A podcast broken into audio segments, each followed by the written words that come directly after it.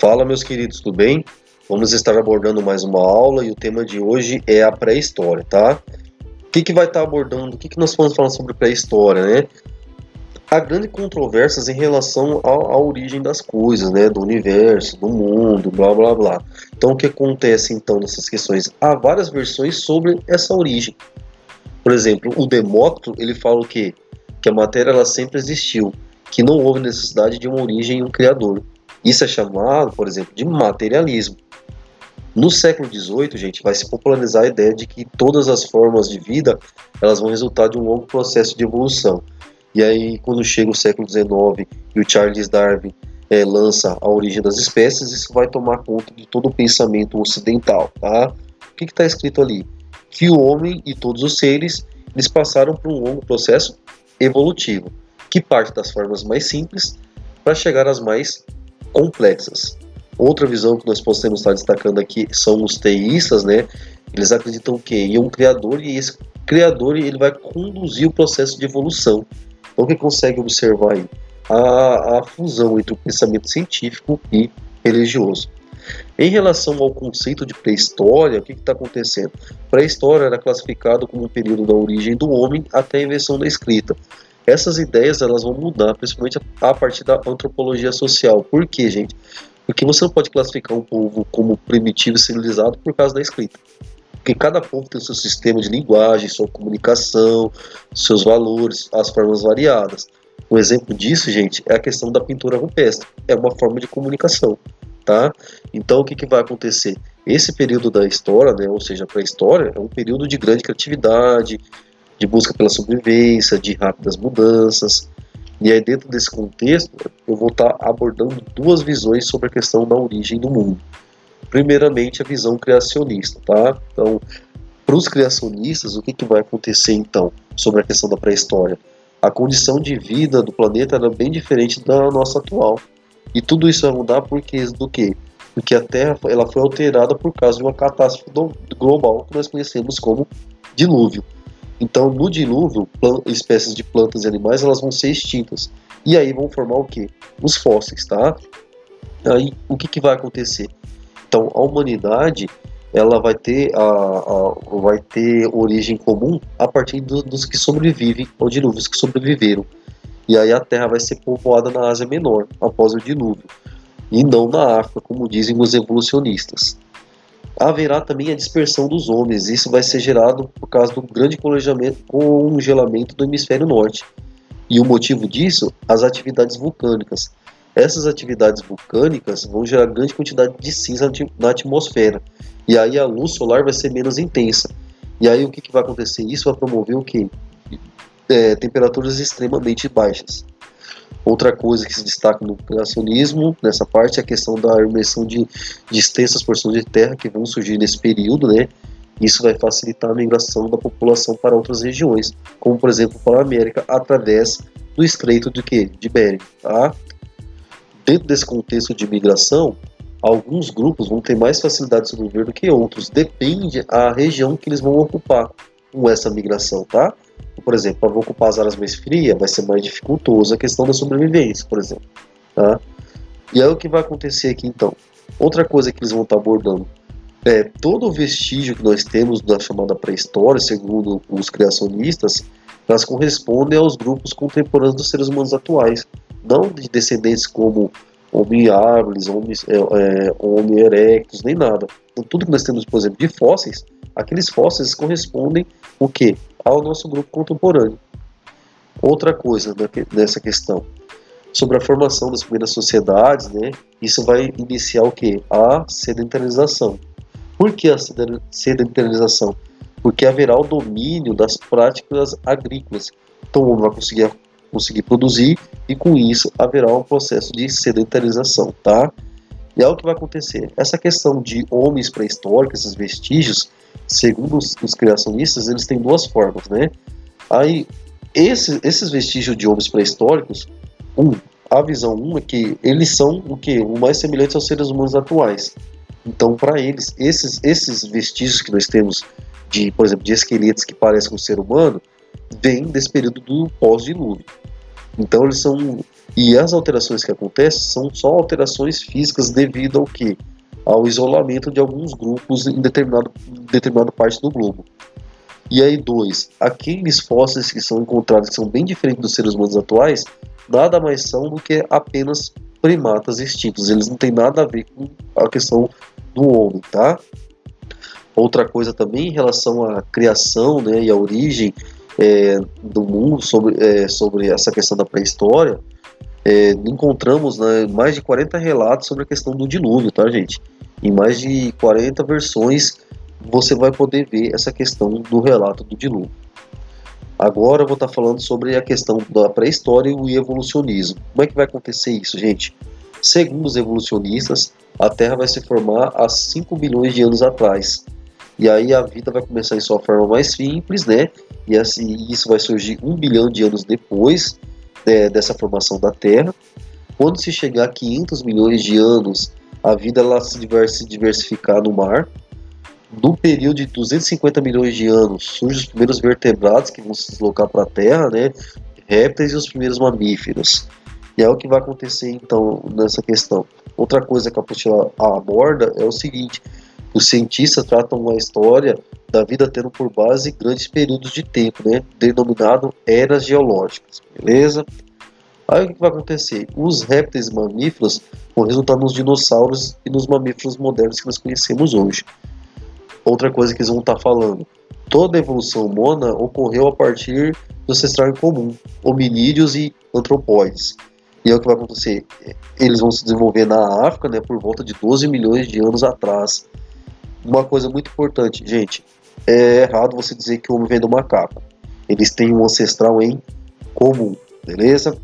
Aí o que vai acontecer? De 6 a 1 milhão de anos atrás, tem um registro de fósseis de um grupo de primatas com características humanas. Então, os primeiros registros vêm desse período aí. E aí, depois, posteriormente, haverá adaptação né, para um ser bípede e um relativo aumento da capacidade craniana. Esse, e, e, esses esqueletos, esses fósseis, são denominados de Australopithecus. E aí, 2 milhões e meio de anos atrás, é, vai surgir o primeiro representante do gênero Homo, né, que é o Homo habilis que vai surgir no, no leste da África. Eles já utilizavam que produtos, é, utensílios produzidos a partir de pedras e ossos. E aí, num período de 2 milhões e meio a 1 um milhão de anos atrás, é, os australopitecos e o homem habilis eles vão conviver na mesma região. Porém, o que vai acontecer? Apenas a linhagem do homem habilis vai sobreviver quando chegar a um milhão de anos. Aí o que vai acontecer? Desse descendente do homem habilis surge o homem erectus, né? ele vai ter maior estatura, uma estrutura de locomoção mais eficiente, os braços vão encurtar, a capacidade craniana vai ser maior, né, e a postura vai ser mais ereta. E aí eles já vão se distribuir na África, na Ásia e na Europa. E vão ter a capacidade de, de se adaptar em diferentes ambientes. Os, arte, os artefatos vão ser mais elaborados e haverá o domínio do fogo, né? Com o domínio do fogo, ele vai poder cozinhar, né? Mas isso vai possibilitar. Também vai afastar os predadores, encurralar a caça e até mesmo produzir armas. Quando chegar o período de 500 mil anos antes, é, atrás, o que vai acontecer? Os ancestrais mais próximos do homem moderno vão surgir, que é o Homo sapiens, né? E é o que vai acontecer. Nós vamos dar destaque para o homem de Neandertal, né? Que vai se concentrar principalmente na Europa. E aí e essa espécie coletava plantas, caçava e vivia em grupos, né? eles também tinham uma postura mística em relação à, à perante natureza. Um exemplo disso é que ali já haverá o sepultamento é, dos mortos com pedras e terras. A partir do Homo erectus, gente, é que vai se evoluir até o homem atual, que vai passar pelo Homo neandertal e pelo Cro-Magnon, certo?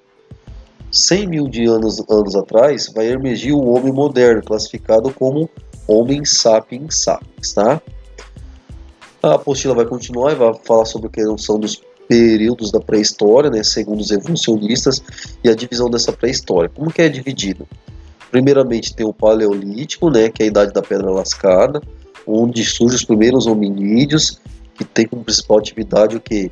A coleta de grãos em raízes, a caça e a pesca, né? Os instrumentos são com pedaços de madeira, ossos e pedras, o controle do fogo, eles vão passar da, da, da vida nômade para as formas mais sedentárias. Quando chega ao período de 100 mil anos a 1000 a.C., há profundas alterações climáticas e ambientais. Essas alterações climáticas e ambientais vai gerar uma migração tanto dos animais como dos seres humanos para diferentes regiões do planeta. Outra coisa, é nesse período que há também os primeiros conjuntos de famílias, né? Ou seja, como que é esses conjuntos? São membros que descendiam de ancestrais comuns.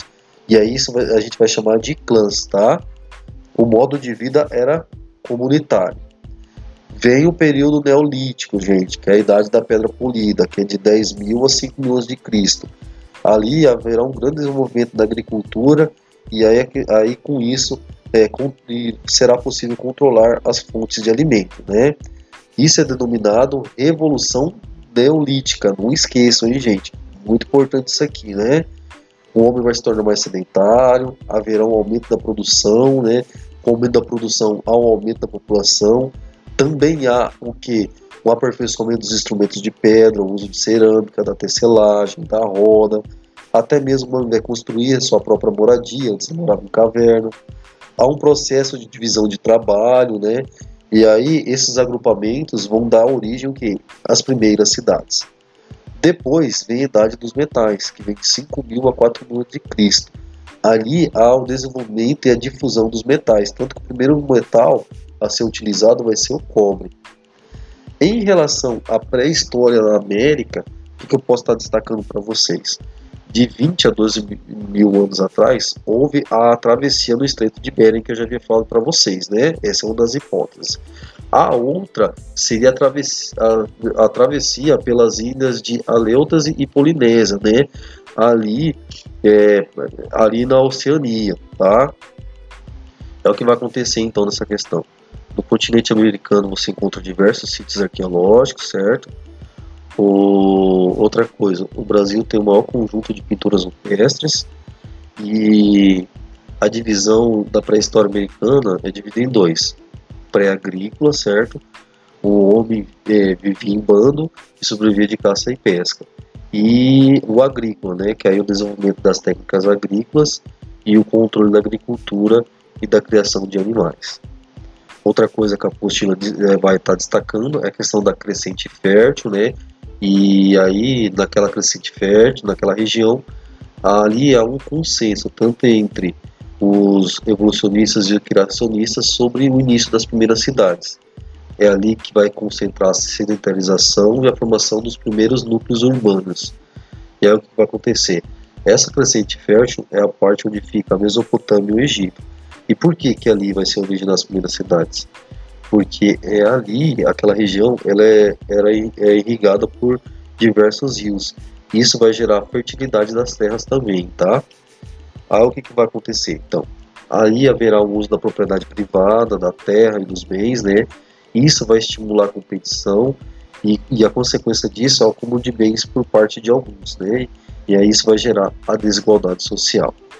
E aqui então vai se formar um Estado, né, onde o um pequeno grupo controla tanto o poder político como econômico. E aí a Mesopotâmia e o Egito eles vão ser lugares favoráveis à agricultura devido à questão das inovações tecnológicas, o desenvolvimento do comércio, a nova estrutura administrativa, né? Então o que, vai acontecer? Tudo isso vai levar ao que? Ao crescimento da cidade.